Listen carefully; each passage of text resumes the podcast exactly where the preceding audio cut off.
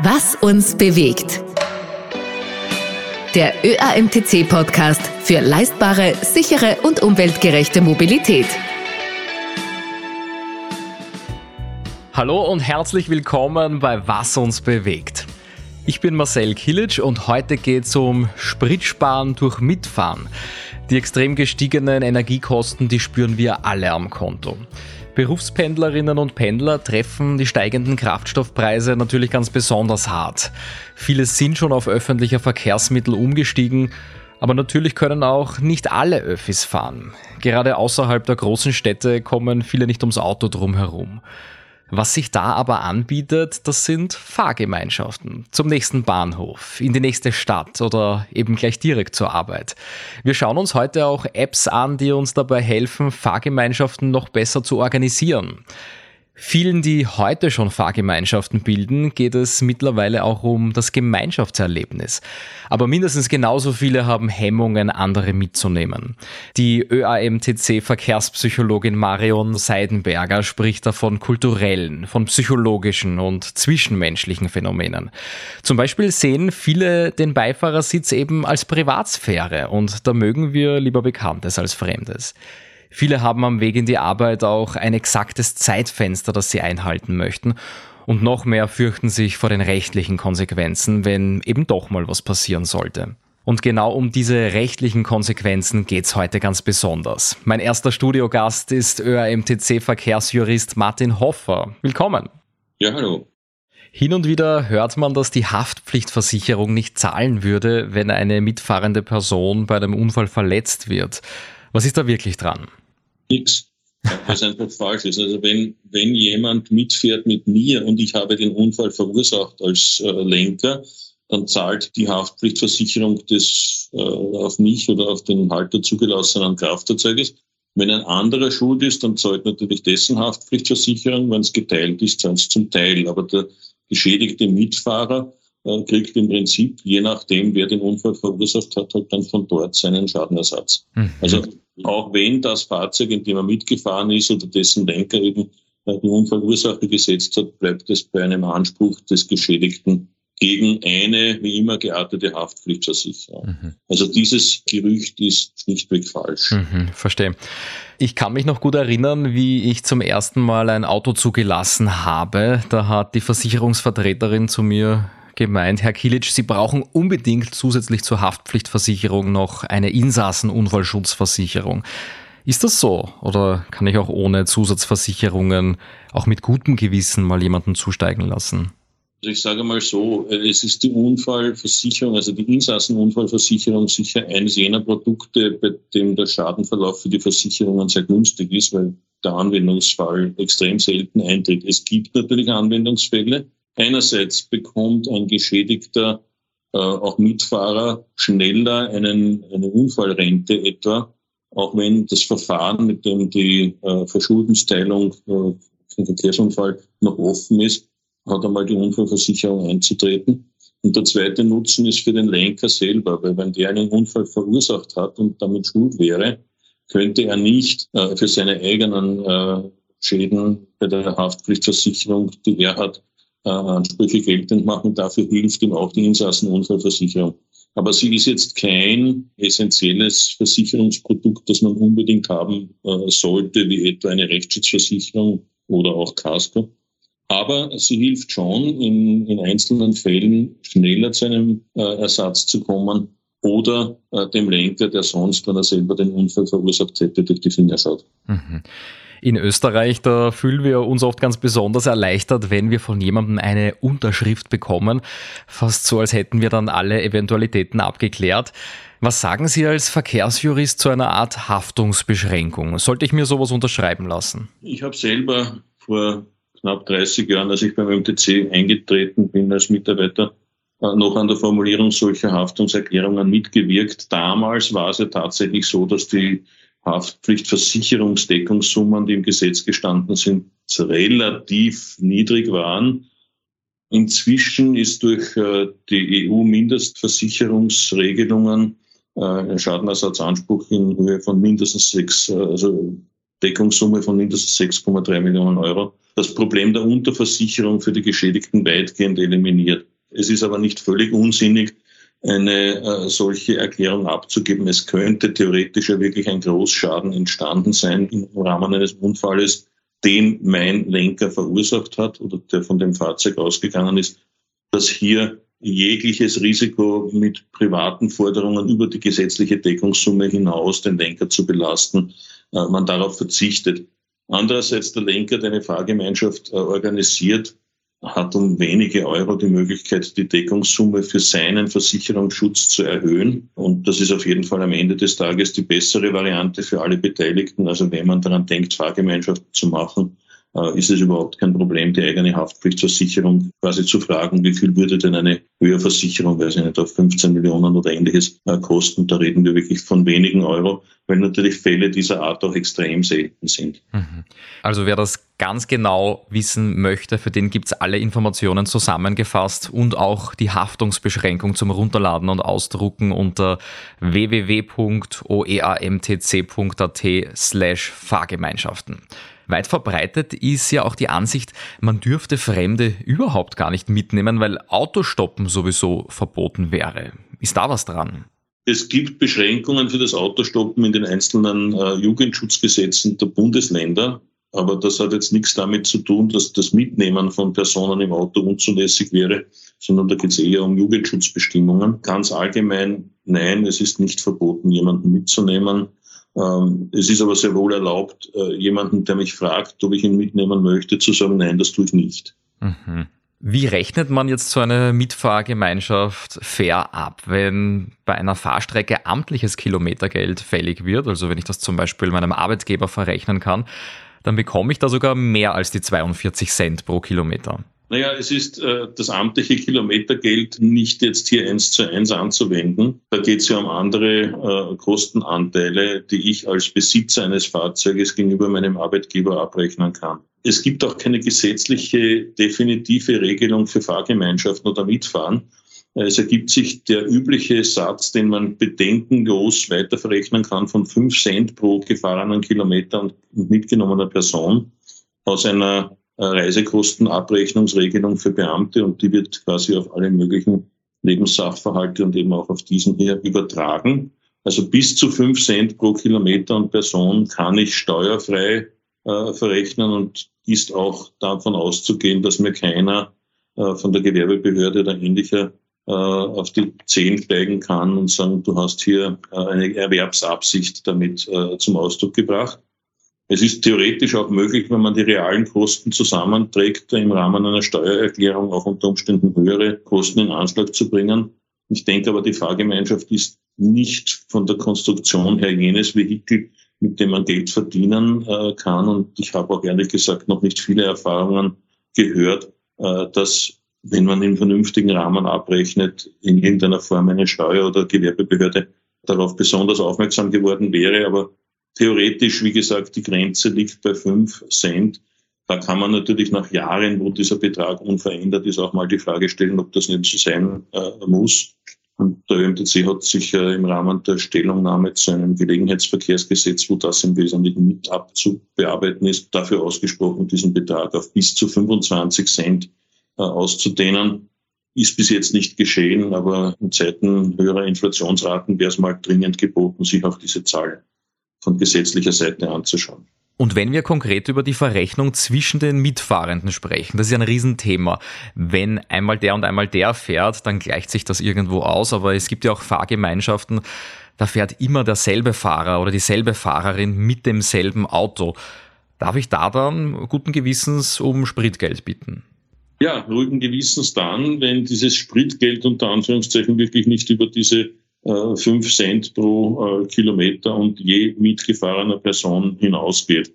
Äh, und wenn man sich dann ein bisschen versucht, über den Daumen nachzurechnen, schon bei einer Person, wenn der Fahrer und der Mitgenommene quasi das Geld zusammenlegen, also kämen wir auf 10 Cent pro Kilometer, nur dann ist das Spritgeld in der Regel auch bei den heutigen Spritkosten schon ziemlich gut abgedeckt, aber darüber hinausgehende Kosten des Fahrzeuges natürlich nicht bleibt auch die Frage, ob die überhaupt aufteilbar sind. Auch der, der mitfährt, äh, hat in der Regel irgendein eigenes Auto zu finanzieren oder zu zahlen und wird relativ wenig Interesse daran haben, äh, jetzt auch die Fixkosten des Fahrgemeinschaftsleiters, wenn ich ihn so nennen darf, äh, mhm. zu übernehmen. Das unterscheidet natürlich diese Konstruktion auch von gewerblichen Personenbeförderungen, wo man natürlich als Kunde alle möglichen Gemeinkosten des Unternehmens auch mitträgt. Ich glaube, mhm. die Fahrgemeinschaft lebt von dem Wort Gemeinschaft und nicht von Cash machen. Und das soll eigentlich auch dem ganzen äh, Jahr nicht im Wege stehen. Ich glaube, am Ende des Tages wird es kein Problem machen, wenn man, weiß nicht, neben den fünf Cent vielleicht noch irgendwo ab und zu gemeinsam auf einen Kaffee geht und einer zahlt aus der Runde diesen. Das wird kein Drama sein, aber es sollte bei keinem das, das Gefühl entstehen, dass man damit reich werden kann. Und es sollte andererseits bei denen, die mitfahren, nicht das Gefühl entstehen, dass sich jemand bereichern will.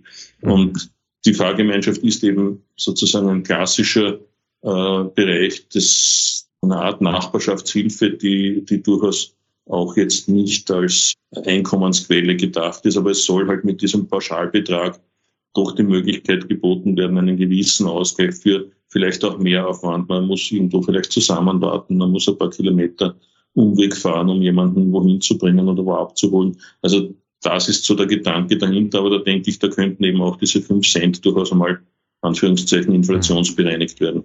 Hm. Ganz praktisch haben das auch meine äh, Studierendenkollegen in Wien gelöst aus meiner Studentenzeit.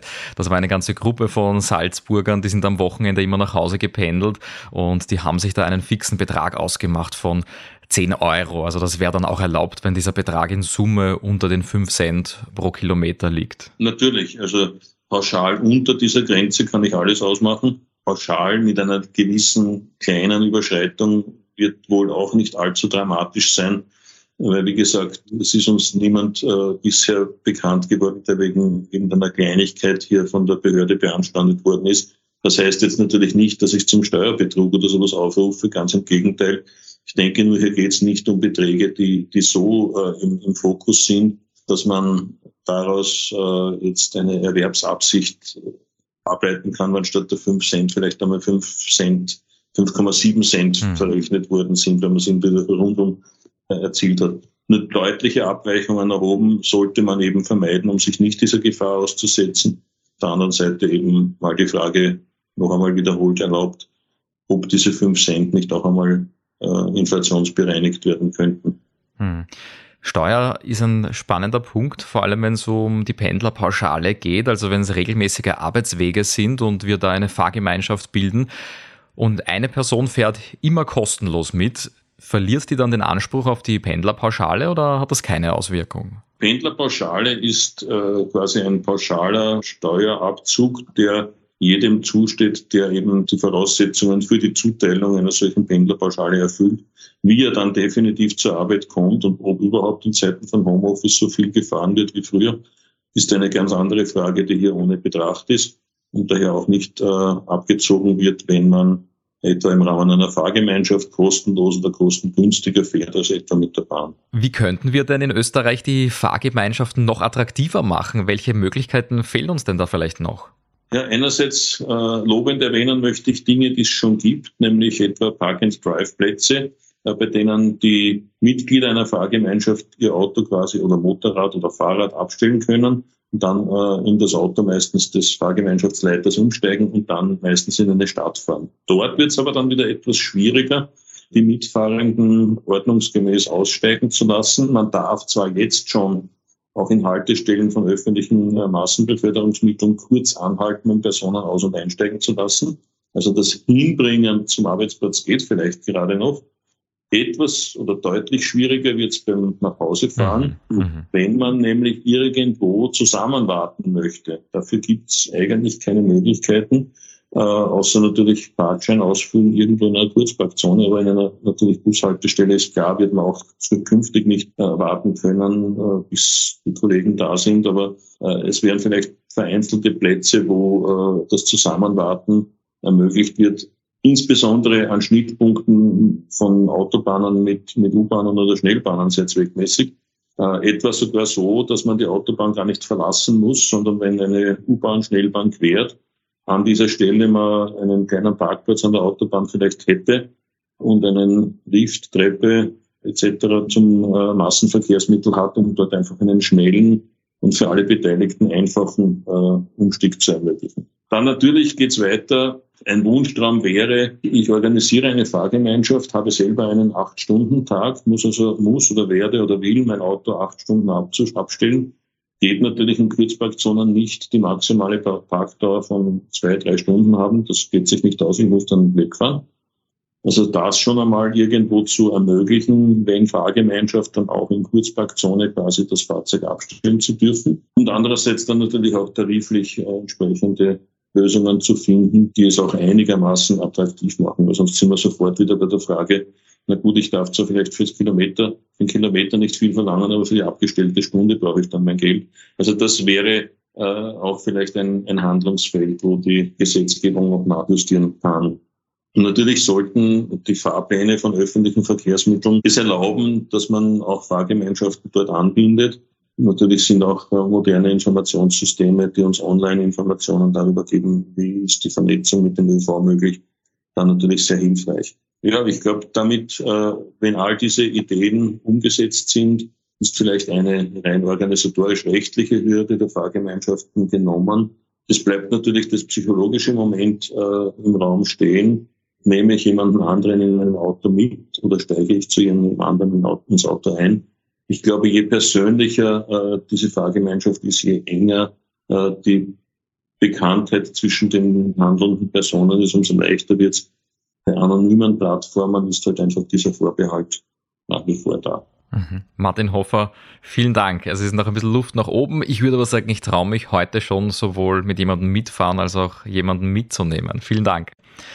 Die Frage ist nur, wie finde ich denn jetzt die passende Fahrgemeinschaft? Die meisten Fahrgemeinschaften, die bilden sich wahrscheinlich noch immer im Freundeskreis und unter Arbeitskolleginnen und Kollegen, einfach weil man sich kennt und vielleicht ohnehin in derselben Gegend wohnt. Es gibt aber auch gute Möglichkeiten, wenn man auf der Suche nach ganz neuen Bekanntschaften ist. Wie für alles im Leben gibt es dafür natürlich eine ganze Menge Apps und digitale Helferlein und David Anders von der Innovationsabteilung des ÖAMTC hat sich mit diesem Thema ganz genau beschäftigt. Schön, dass du da bist. Hallo Marcel, danke für die Einladung. David, welche Apps äh, kannst du ganz besonders empfehlen? Wie so oft im Leben kommt es darauf an, und so auf den Anwendungsbereich. Es gibt nämlich eine Vielfalt am Markt, äh, aus denen man wählen kann.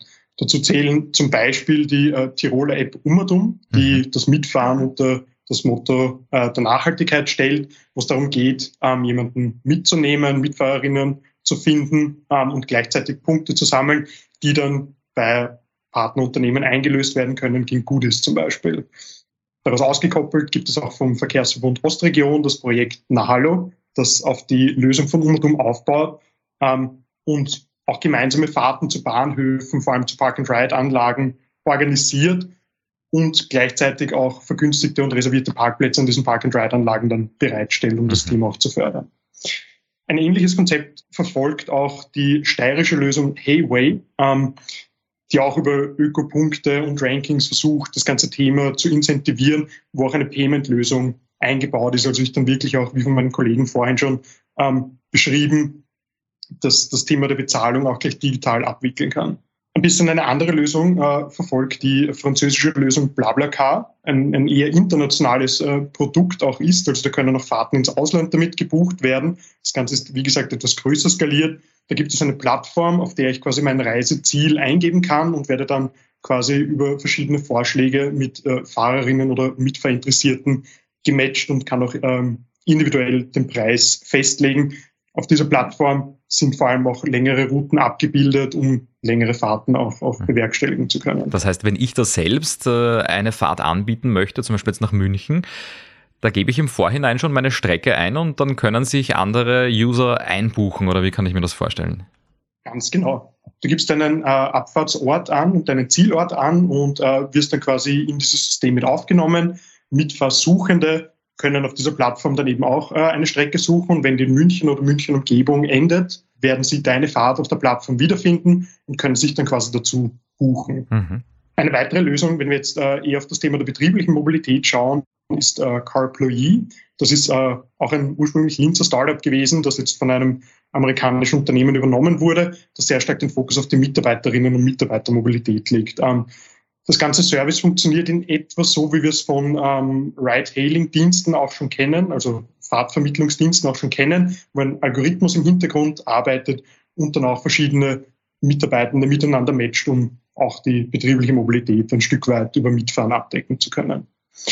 Ganz aktuell auch äh, nimmt der ÖMTC an einem Forschungsprojekt teil, das jetzt gerade in der Endphase ist und im Herbst diesen Jahres ausläuft, ähm, das im Großraum Linz stattfindet. Äh, das Ganze nennt sich Projekt Domino, ähm, dessen Ziel es auch ist, ähm, über eine kollektive Mitfahrplattform ein Matching-System zu entwickeln, das mhm. äh, Fahrerinnen und potenzielle Mitfahrer zusammen bringt, ähm, wo das Ganze eben auch über Preise incentiviert ist, also sehr stark über diesen Incentive-Gedanken gesteuert ist. Ähm, aber das Ganze endet jetzt im Herbst 2022. Mhm. All die Links zu den Apps und zu all diesen kreativen Namen, die findet ihr wie immer in den Show Notes. Da gibt es die Links, da kommt ihr direkt zu den Anbietern dann hin. David, wie kann ich mir vorstellen, wie läuft das innerhalb der Apps ab, um die Leute kennenzulernen? Es ist ja doch das Auto ja, wie ein zusätzlicher Raum in meiner Wohnung, da lasse ich auch nicht jeden rein. Ähm, weiß ich da im Vorhinein grob, wer da zu mir zusteigen wird oder kann ich das selbst selektieren oder weist mir da ein Algorithmus jemanden zu? Genau, das Thema Vertrauen ist natürlich da ein ganz ein großes, weil das Auto ja ein Stück weit auch diesen privaten Raum widerspiegelt. Bei den meisten Lösungen ist es tatsächlich so, dass äh, sowohl Fahrerinnen als auch Mitfahrerinnen und Fahrer ein eigenes Profil anlegen mit einem Foto, auch eine Sternebewertung hinterlegt ist und so eine Kurzbeschreibung meistens auch einfügen und man sich so zumindest ein erstes Bild äh, machen kann. Natürlich, das hat mein Kollege Martin vorhin auch schon vorweggenommen, ist es umso angenehmer und wahrscheinlich die Hemmschwelle auch niedriger, äh, wenn die Leute in einer Fahrgemeinschaft einander kennen. Mhm, mh. Mit Martin Hoffer haben wir ja vorher auch sehr viel über die Finanzen gesprochen. Haben diese Apps auch Lösungen, um dann die Mitfahrgemeinschaft eventuell abrechnen zu können, wenn ich das möchte? Genau, einige dieser App-Lösungen bieten in der Tat schon Payment-Funktionen an, um das Ganze auch digital abwickeln zu können.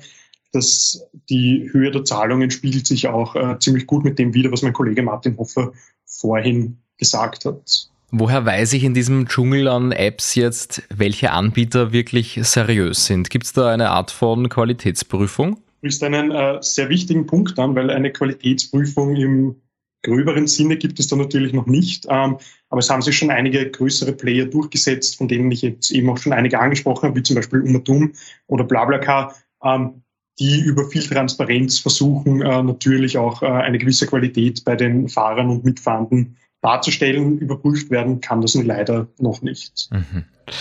Okay. David Anders, vielen Dank für deine Expertise. Danke, dass du diese Apps für uns durchgecheckt hast. Dankeschön. Ja, gerne. Diese Folge von Was uns bewegt, die war voll mit Praxistipps. Wir kennen uns jetzt rechtlich aus, was wir bei Fahrgemeinschaften beachten müssen und wir wissen auch, dass wir in einem gewissen Rahmen ein kleines Spritgeld verlangen dürfen. Und beim Organisieren von Fahrgemeinschaften gibt es eine ganze Menge Apps, die uns auch helfen, neue Bekanntschaften zu machen. All die Links zu den verschiedenen Anbietern, die findet ihr in den Show Notes in der Podcast-Beschreibung. In diesem Sinne viel Spaß beim Fahrgemeinschaften bilden, gute Fahrt in die Arbeit oder wo auch immer es hingeht und bis zum nächsten Mal bei Was uns bewegt.